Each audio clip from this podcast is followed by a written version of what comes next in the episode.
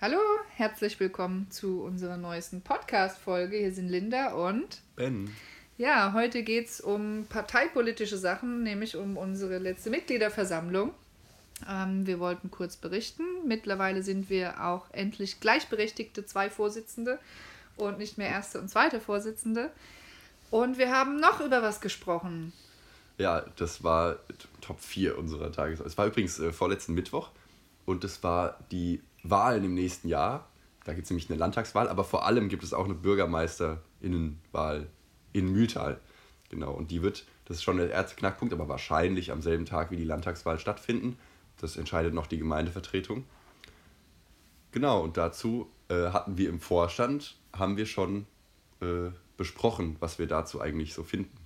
Genau, wir hatten ähm, die Idee, dass wir die Aufstellung oder die Findung einer Person, die Bürgermeisterkandidatin oder Bürgermeisterkandidat werden soll, soll möglichst basisdemokratisch und transparent und offen für alle sein. Das heißt, jeder, der sich oder jemanden anderen im Kopf hat, der das machen könnte, sollte angesprochen sein. Dafür habe ich vor ungefähr einem halben Jahr eine E-Mail an alle Mitglieder und grünen Sympathisanten und Sympathisantinnen äh, oder Freunde und Freundinnen geschrieben, ähm, dass doch jeder sich mal Gedanken machen soll ähm, zur Bürgermeisterwahl, ob da ein potenzieller Kandidat, Kandidatin im äh, Kopf herumschwirrt. Daraufhin ähm, haben wir dann jetzt vor zwei Wochen die Mitgliederversammlung gemacht und haben auch vorher ein Vorstandstreffen gehabt, damit wir vom Vorstand auch einen Wahlvorschlag oder einen, einen Vorschlag für die potenzielle ähm, Aufstellung machen können und haben gesammelt, wer sich noch so vorstellen möchte. Genau, wir hatten nämlich noch eine zweite Idee und zwar, dass wir recht früh für uns sozusagen wissen, also Klarheit haben wollen, wie das ist, auch weil wir noch nie eine Wahl bestritten haben, dass wir ein bisschen Zeit haben, uns also einen potenziellen unbekannten Kandidaten bekannt zu machen, ein bisschen rauszufinden, wie läuft es eigentlich ab mit so einer Wahl und dass es eben nicht kurz vor knapp ist. Wir wollten da früh Klarheit schaffen. Das waren so die beiden Ziele, die wir im Vorstand verfolgt haben. Genau, vor allem weil ja die Person, die dann kandidiert, sich frühzeitig auch vor allem auf Social Media und so Reichweite aufbauen muss. Heutzutage ist eine Wahl und ein Wahlkampf halt nicht nur sechs Wochen vorher Plakate aufhängen, sondern eher ein, zwei Jahre vorher Reichweite aufbauen und die dann im Wahlkampf nutzen.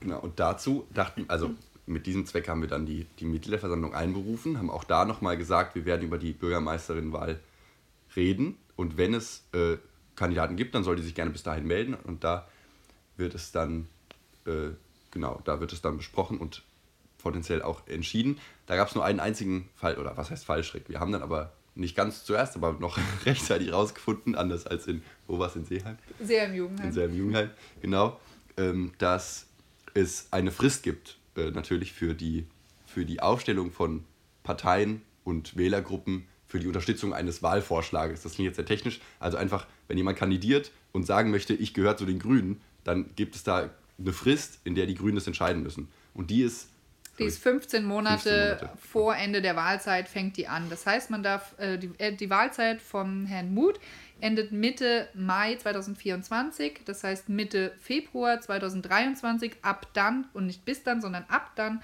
darf man seine ähm, Wahlvorschläge beschließen. Das heißt, wir haben jetzt nicht einen Wahlvorschlag beschlossen, sondern wir haben beschlossen, dass das wahrscheinlich unser Wahlschlag, Wahlvorschlag sein wird im Prinzip. Und halt aus dem Grund, dass wir halt früh transparent sind und Klarheit schaffen wollen. Und am äh, 8. März, am Weltfrauentag, werden wir dann nochmal eine offizielle Mitgliederversammlung machen, wo wir diesen Wahlvorschlag bestätigen. Der Wahlvorschlag war nämlich ich. Der Vorstand hat mich vorgeschlagen. Ich habe dann auch eine kleine äh, Bewerbungsrede gemacht, ähm, wo ich erzählt habe, warum ich mich für das Amt super eigne. Ähm, wir haben dann ähm, noch kurz ein bisschen über Wahlkampf und ähm, Planung geredet und dann haben wir beschlossen, dass ich unsere Kandidatin sein werde. Ganz genau. Man also kann potenzielle noch, Kandidatin. Ja, potenziell, ja. das ist richtig. Genau, man kann vielleicht noch sagen, es gab tatsächlich sonst niemanden, der sich gemeldet hatte bis zur Mitgliederversammlung und auch so, also haben wir von sonst niemanden mehr haben. Dann haben wir als Vorstand unsere Idee verkündet, dass wir möchten, dass äh, Linda diese Kandidatur bestreitet. Und es gab bei allen anwesenden Mitgliedern gab es äh, positives Feedback. Es war ja noch keine offizielle Abstimmung, also man kann jetzt kein Abstimmungsergebnis nennen. Das kommt ja eben, wie gesagt, am 8.3. dritten, aber alle anwesenden Mitglieder waren hellauf begeistert. Ja, genau, es war auch sehr schön. Ähm, dann haben wir diese Pressemitteilung geschrieben, ähm, haben die veröffentlicht. Das Echo hat dann direkt angeklopft und wollte ein bisschen was schreiben. Und bisher kam auch im Prinzip nur positives Feedback. Und ich freue mich sehr, jetzt so langsam mit dem Wahlkampf anzufangen.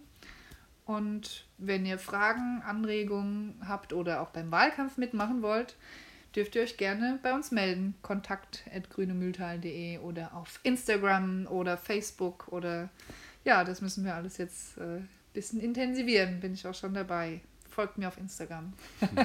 Ganz genau, denn die Wahlzeit, das haben wir eben gesagt, das dauert noch ein bisschen, aber die Wahl könnte schon in weniger als einem Jahr sein. Landtagswahl vermutlich im Oktober, Anfang Oktober. Genau, als potenziellen Termin für 23. die Landtagswahl hatte ich mal auf irgendeiner Ministeriumswebseite 1. Oktober gelesen.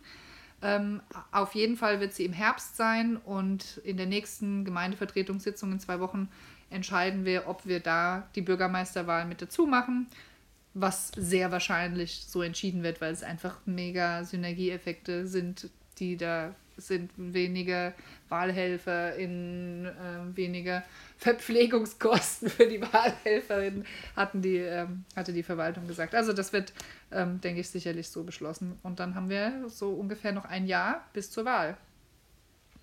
Ganz genau. Und deswegen, ähm, ja, gibt es von uns aus schon mal Klarheit, wie wir damit umgehen wollen. Genau, dann folgt uns auf Instagram und auf allen Social Media Kanälen. Tschüss. Tschüss.